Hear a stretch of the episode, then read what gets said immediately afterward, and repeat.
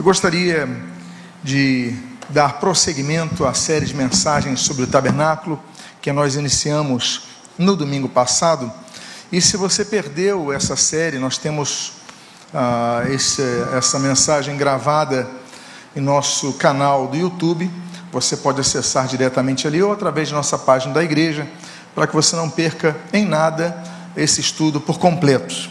E nós então vamos dar prosseguimento a esta mensagem denominada Tabernáculo, a sombra de Cristo. Eu convido a que você abra a sua Bíblia no livro de Êxodo, capítulo 25. Êxodo, capítulo 25. E eu gostaria de ler dois versículos para iniciar esta, dar sequência a esta série de mensagens. Capítulo 25, versículo 8 e o versículo 22 e registra a palavra de Deus. E farão para mim um santuário, para que eu possa habitar no meio deles. Versículo 22. Ali eu me encontrarei com você e, de cima do propiciatório, do meio dos dois querubins que estão sobre a arca do testemunho, falarei com você a respeito de tudo o que eu lhe ordenar para os filhos de Israel. Oremos. Pai amado, Deus bendito, lemos a tua santa e preciosa palavra. Pedimos, Deus, abençoa as nossas vidas, fortalece nossa fé, fala conosco, edifica-nos através desse estudo. E o que nós pedimos, nós fazemos agradecidos em nome de Jesus. Amém e amém. Como nós temos falado, a igreja, ela representa a igreja, uh, o, o tabernáculo representa a igreja no deserto, e assim como a igreja reflete a Cristo, o tabernáculo, em cada detalhe, aponta para Cristo, aponta para a cruz, aponta para o Evangelho. E o que a igreja tem que ter? A igreja tem que ter, por exemplo, o que nós lemos fundamentalmente nesse texto: a presença de Deus. Uma igreja sem a presença de Deus é apenas um prédio, é apenas um espaço físico como qualquer outro. Mas o que tem que caracterizar a igreja é a presença de Deus. Uma segunda coisa que nós temos que ver na igreja caracterizada é a presença do louvor a Deus. Nós nos congregamos para louvar e adorar a Deus, não é verdade? Estamos aqui para cultuar ao Senhor. Por isso que nós, no Brasil, denominamos esse momento de culto. Por quê? Porque cultuamos não ao homem, cultuamos não a um pastor, não a uma liderança, cultuamos ao Senhor. E o culto é somente a Ele. Numa igreja deve haver consolação. Através da palavra de Deus que é pregada, duas coisas acontecem. Por exemplo, a consolação e a exortação pelo juízo. A consolação traz alívio às nossas almas, o perdão dos pecados, o anúncio da restauração da paz interior e também traz o juízo, traz a exortação, traz a confrontação. E além disso, está o serviço na casa de Deus. Estamos aqui para servir com os dons e talentos que Deus nos outorgou. Todos esses detalhes nós conseguimos observar através dos construtores do tabernáculo. Deus, ele, ele faz o projeto ao tabernáculo, ele é o projetista, mas ele apresenta o projeto a Moisés. Então nós podemos dizer, numa linguagem livre, que Deus é o projetista e Moisés é o arquiteto. E nós temos o texto base para isso, como em todo o nosso estudo, nos faltamos apenas os referenciais bíblicos, que se encontra no livro de Atos dos Apóstolos, capítulo 7, versículo 44, quando nós lemos: O tabernáculo do testemunho estava entre nossos pais no deserto, como havia ordenado, que disse a Moisés: Olha só, que, fiz, que o fizesse segundo o modelo que tinha visto, ou seja, Moisés, ele está no Monte Sinai, naqueles 40 dias que ele passa no Monte Sinai, ele recebe de Deus o projeto do tabernáculo. E o texto que você está lendo diz ali que fizesse o que o tabernáculo conforme o modelo, segundo o modelo que tinha visto. Então ele vislumbra, ele observa.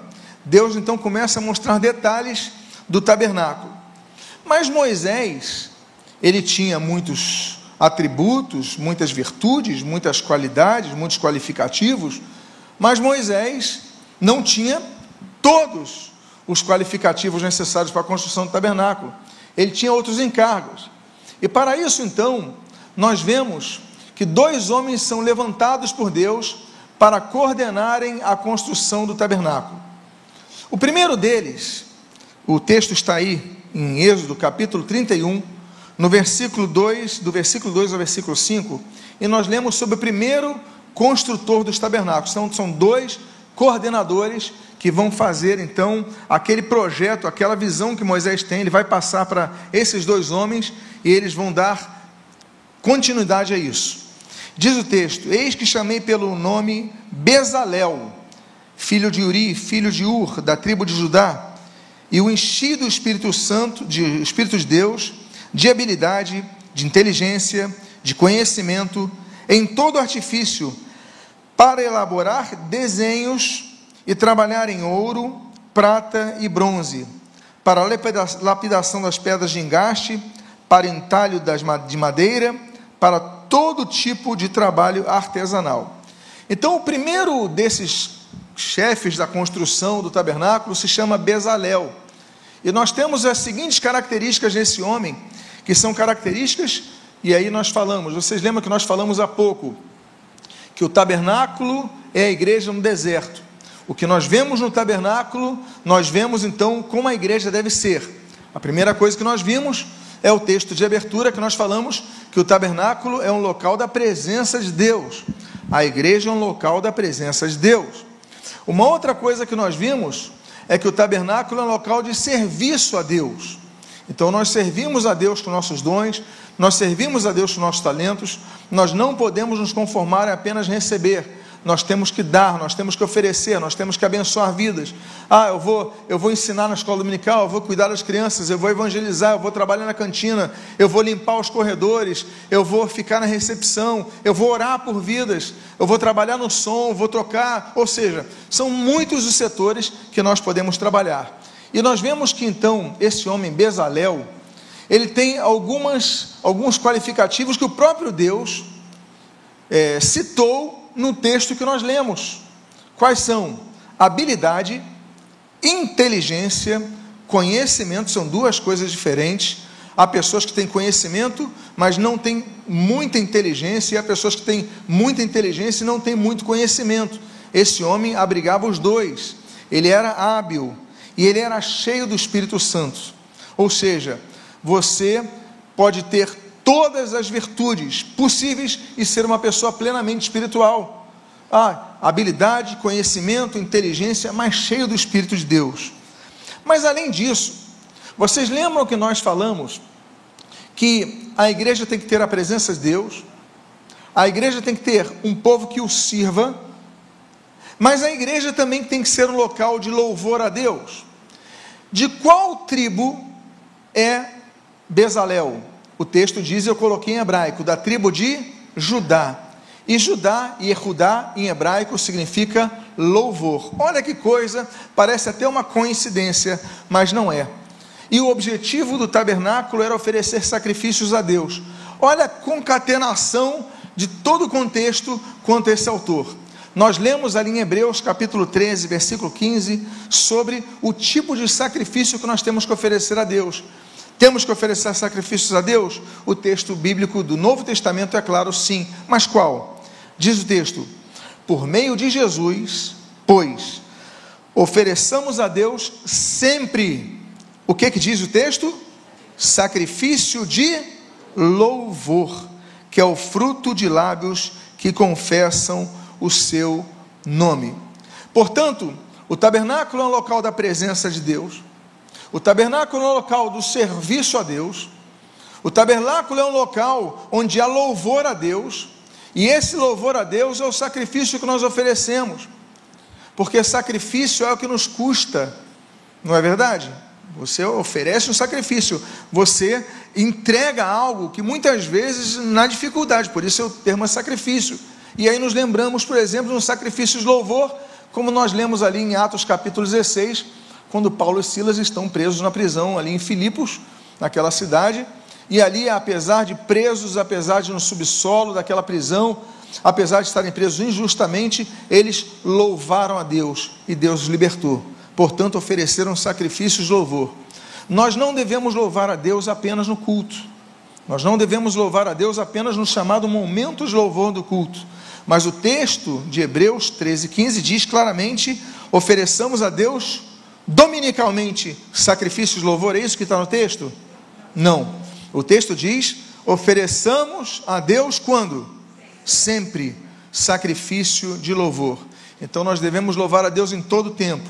No culto, claro, naturalmente, congregados com os santos, mas também em casa, nos momentos mais difíceis de nossas orações, devemos louvar a Deus. Então nós aprendemos nos construtores do tabernáculo a, questão essencial da igreja. É um povo que serve, é um povo que louva, é um povo que sente a presença de Deus, mas tem mais algo. Eu falei para os irmãos que a igreja é um local onde nós recebemos consolo de Deus, nós recebemos a cura de Deus. E se você notar o nome desse homem, Bezalel, está ali no hebraico, Betzal El, El é Deus, né? então a sombra, a sombra de Deus, nós vamos verificar mais essa característica da igreja no nome do próprio construtor Bezalel. E a Bíblia diz, num texto, por exemplo, de tantos que nós podíamos usar sobre a sombra de Deus, a Bíblia diz em Isaías 49, versículos 1 e 2 o seguinte: O Senhor me chamou desde o meu nascimento Desde o ventre de minha mãe fez menção do meu nome. Ele fez a minha boca como uma espada aguda. Na sombra da sua mão me escondeu a proteção de Deus, o consolo de Deus. Ele fez de mim uma flecha polida e me guardou na sua aljava. Portanto, meus amados irmãos, nós vemos no detalhe desse primeiro construtor tantas características que a igreja deve ter e manter em relação à sua função. Mas eu falei que eram dois os grandes construtores. Temos o líder, que é Bezalel, e temos o seu auxiliar, que se chama Aoliabe. Diz o texto que você lê em tela, que é Êxodo capítulo 31, versículo 6, o seguinte: Escolhi Aoliabe, filho de Azamaque, da tribo de Dan, para trabalhar com ele. Também dei habilidade a todos os homens hábeis para que me façam tudo o que tenho ordenado. Em primeiro lugar, nós temos o fato de que a Oliabe é auxiliar de Bezalel. Deus não deu todos os dons a todas as pessoas, e Deus não fez todas as pessoas iguais umas às outras. Somos todos diferentes. E apesar de diferentes, nós nos somamos. Apesar de diferentes, nós nos fortalecemos. Isso, então, aponta a verdade da igreja. Porque a uns Deus deu certos dons, a outros Deus deu certos dons, a outros outros. E aí nós vamos somando as nossas habilidades, nossas, nossos qualificativos espirituais, nossa experiência natural, e nós vamos nos fortalecendo um ao outro. Então, a Bíblia diz: Olha, eu chamei para auxiliar Bezalel. Ele não chamou todo mundo como cabeça, ele não chamou todo mundo como líder. Ele chama pessoas para auxiliarem. A função de, Beza, de, de Aoliabe era auxiliar Bezalel, como diz o texto.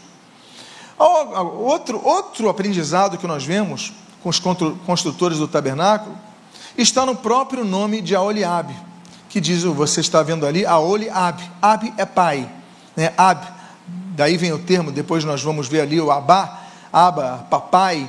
Então, tenda do Pai.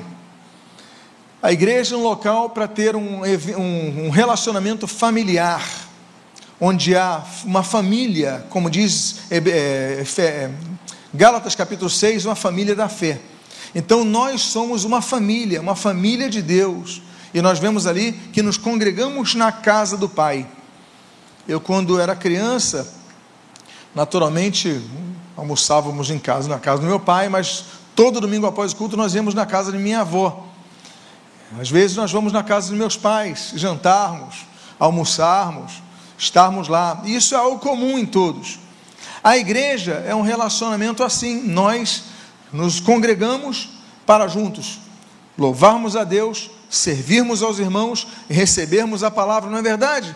sentirmos a presença de Deus, sermos curados, sermos orientados, sermos dirigidos, porque estamos congregados na casa do Pai.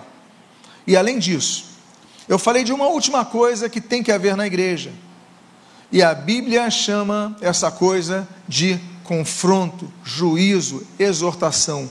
A igreja tem que ter ordem, a igreja tem que ter direção, a igreja tem que ter disciplina. E se você notar a tribo que é Oliabe é, porque Deus podia chamar dois homens da mesma tribo, tribo de Judá. Mas não. Bezalel é da tribo de Judá. Aí ele pega um outro homem de outra tribo, ou seja, não era do convívio de Bezalel, chamado Oliabe, que é de uma tribo chamada Dan. E se você ler o termo hebraico Dan, significa juiz. E aí nós aprendemos então mais uma característica da igreja. E diz o texto de 1 Pedro 4,17, que você lê em tela, porque chegou o tempo de começar o juízo pela casa de Deus. E se começa por nós, qual será o fim daqueles que não obedecem ao Evangelho de Deus? Então nós somos chamados a obedecer, nós somos exortados a obedecer, nós somos chamados ao arrependimento, nós somos, somos chamados a uma postura. Por quê? Porque temos que ter temor, que o juízo começa pela casa de Deus. Quantas coisas nós temos visto nos dois construtores do tabernáculo. Mas, como eu falei para os irmãos, tudo no Antigo Testamento aponta para a pessoa de Jesus Cristo. Todos os livros do Antigo Testamento apontam para a pessoa de Jesus Cristo. Cada princípio, cada verdade do Antigo Testamento aponta para a pessoa de Jesus Cristo. Então, nós vamos fazer aqui a colocação da verificação da cruz no tabernáculo. Ora, muitas igrejas são caracterizadas pela cruz, por terem uma cruz. Algumas têm uma cruz no púlpito, outras têm uma cruz no, no, no, na plataforma, outros têm uma cruz, por exemplo, nos vitrais, outros têm uma cruz em cima do teto, você olha de longe aquela, aquela, aquela edificação, vê uma cruz ali, você já identifica como uma igreja. Isso é muito comum em muitas igrejas. Mas a minha pergunta é: Havia cruz no tabernáculo? Uma das muitas imagens que nós podemos ver de desenhistas que, então, é, colocam no papel a sua ideia do tabernáculo conforme o texto bíblico é essa. É e nós não vemos cruz no tabernáculo. Mas por que então que eu afirmei que existe cruz no tabernáculo, se não há cruz no tabernáculo? Porque aparentemente eu incorro numa incoerência verbal quando colocado no te, confrontado ao texto bíblico que não diz que havia a cruz do tabernáculo. Como é que pode haver cruz?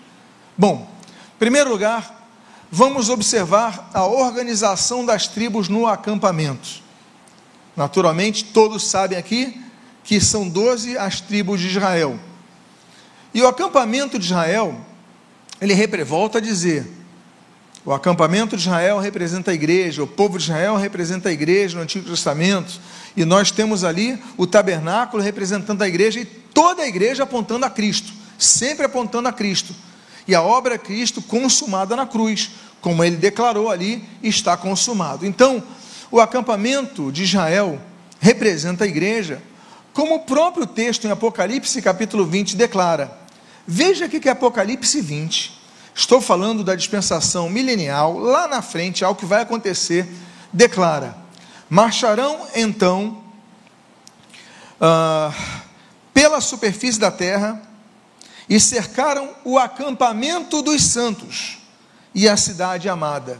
Ou seja, um dos nomes que permanece para a igreja é o acampamento dos santos. A igreja é um acampamento dos santos.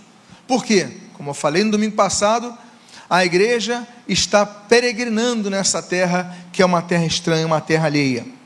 Agora, no meio nesse acampamento, em que local ficava o tabernáculo? Ficava no leste? Ficava no oeste? Ficava no norte ou ficava no sul? Muitas capitais, elas as capitais mais antigas de muitos países, elas costumavam se desenvolver nas suas costas. Assim foi no Brasil, Salvador, Rio de Janeiro, até que o Juscelino Kubitschek, ele tem aquela ideia, não, eu vou colocar a capital no centro do Brasil. É, mas a capital continua. Buenos Aires é na costa, Montevidéu é na costa, e muitos países ficam na costa. Mas ele teve aquela visão, não, eu vou colocar centrado no Brasil. E assim também o foi com o tabernáculo. O tabernáculo ficava no meio do acampamento. Veja o que diz Números, capítulo 2, versículo 17. Isso é interessantíssimo. Então partirá a tenda do encontro, ou seja, o tabernáculo, com o arraial dos levitas no meio dos arraiais. Como acamparem, assim marcharão, cada um no seu lugar, segundo os seus estandartes. Eu vou reler o texto que diz: Então partirá a tenda do encontro com o arraial dos levitas, onde? No meio dos arraiais. Então, o tabernáculo, o povo se movia, o tabernáculo não ia à frente. Primeiro se movia o povo, e aí então no meio ficava o tabernáculo e depois seguia o povo. Ninguém podia, quem estava atrás não podia ter mais pressa do que os levitas que transportavam o tabernáculo, não podiam. Eles tinham que ter paciência. Ao mesmo tempo, os que iam à frente tinham que ter paciência para guardar os levitas que transportavam os elementos do tabernáculo. Mas por que, que esse detalhe ele surge no Antigo Testamento? Volto a dizer, porque tudo aponta a pessoa de Cristo. E Jesus, a Bíblia diz, está no meio da igreja. Assim é o que se refere, por exemplo, a Bíblia ali em Apocalipse, capítulo 1, versículo de número 12. Quando nós lemos: Voltei-me para ver quem falava comigo, e voltando, e voltado, vi sete candeeiros de ouro, e no meio dos candeeiros, um semelhante a filho do homem, com vestes talares cingido, cingido à altura do peito com uma cinta de ouro. Tem um detalhe interessante. Essa daqui é a visão de João sobre as sete igrejas da Ásia Menor. Então, quando ele tem essa visão das sete igrejas, o próprio texto de Apocalipse, capítulo 2, diz que as sete igrejas, os sete candeeiros, são as sete igrejas. Note, os sete candeeiros não são sete castiçais, como eu já ouvi dizerem, não são. Porque castiçal é uma coisa, candeeiro é outra. O candeeiro encandece a chama que vem do óleo. O castiçal é o local onde você coloca uma vela. Bom, elucidado isto, as sete igrejas do Apocalipse, que representam sete eras históricas da igreja, elas demonstram que Jesus está no meio da igreja. Mas um detalhe salta atenção. Ele está no meio da igreja, mas olha a roupa que Jesus veste, aparece diante de João. João, ele conviveu com Jesus. João sabia que Jesus ele se vestia, não se vestia muito, é, não se vestia largadamente, não se vestia luxuosamente, a sua veste era uma veste boa. Tanto é que na sua crucificação os soldados lá vão disputar suas vestes, ou seja, se fosse roupa ruim não pegariam, mas se vestiria condignamente. Só que nessa visão de João, João está vendo ali que Jesus está com vestes talares, e cingido à altura do peito com uma cinta de ouro. Ora, quem que se vestia com uma cinta de ouro na altura do peito? O sumo sacerdote. E Jesus é o nosso sumo sacerdote. A Bíblia diz em Hebreus 3, Hebreus 4, Hebreus 5, Hebreus 7, Hebreus 9. A Bíblia vai falando sobre Jesus como sumo sacerdote. Então, Jesus aparece como sumo sacerdote no meio da igreja. É muito bonito nós notarmos que Jesus falou, muito importante nós notarmos, Jesus falou em Mateus capítulo 18, versículo 20, o que você lê em tela. Porque onde dois ou três estiverem reunidos em meu nome, ali estou onde? No meio deles. Jesus então se coloca no meio da igreja. Quando nós olhamos para o Calvário, daquela distância que aqueles judeus puderam ver, aquelas três cruzes colocadas ali há cerca de dois mil anos, a Bíblia diz que a cruz do Senhor Jesus estava onde? No meio daquelas duas cruzes.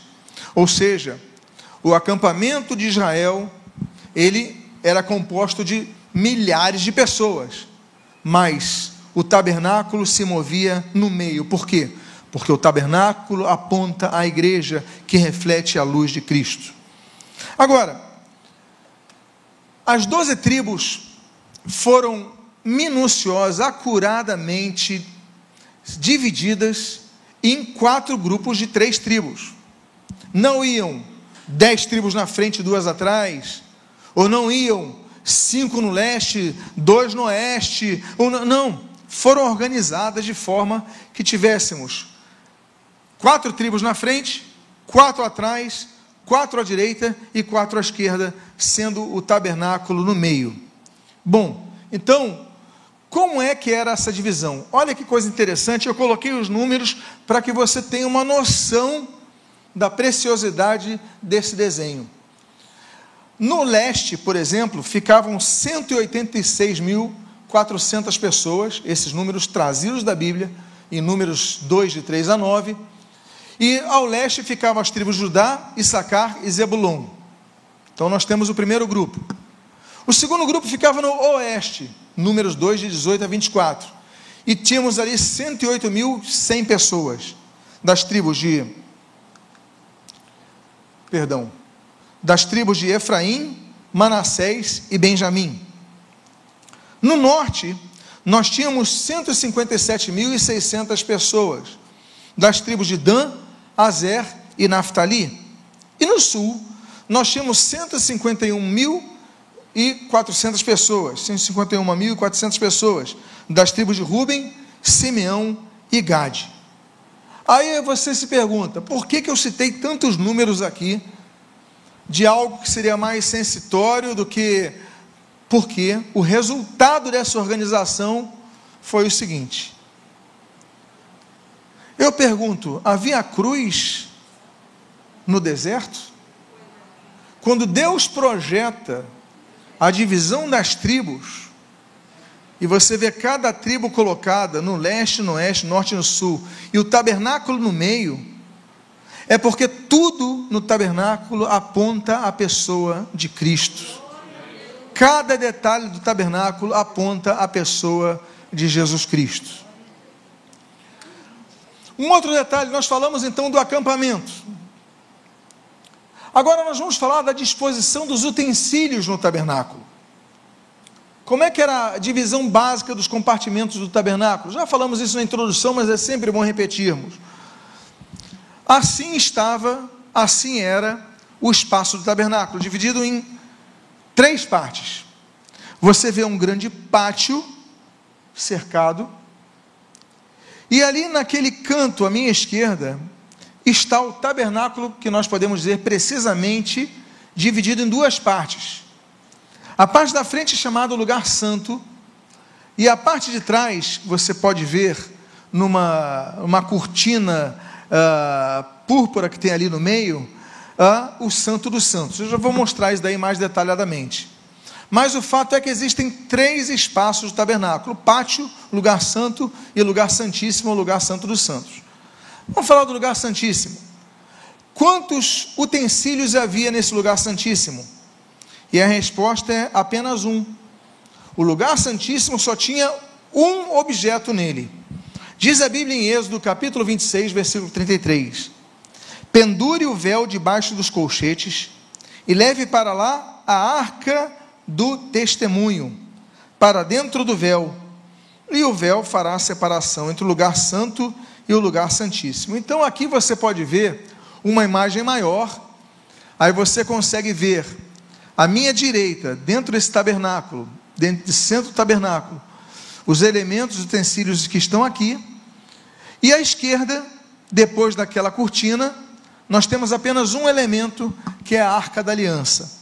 Então, no lugar santíssimo, apenas um elemento, que é o já citado, então, a arca da aliança.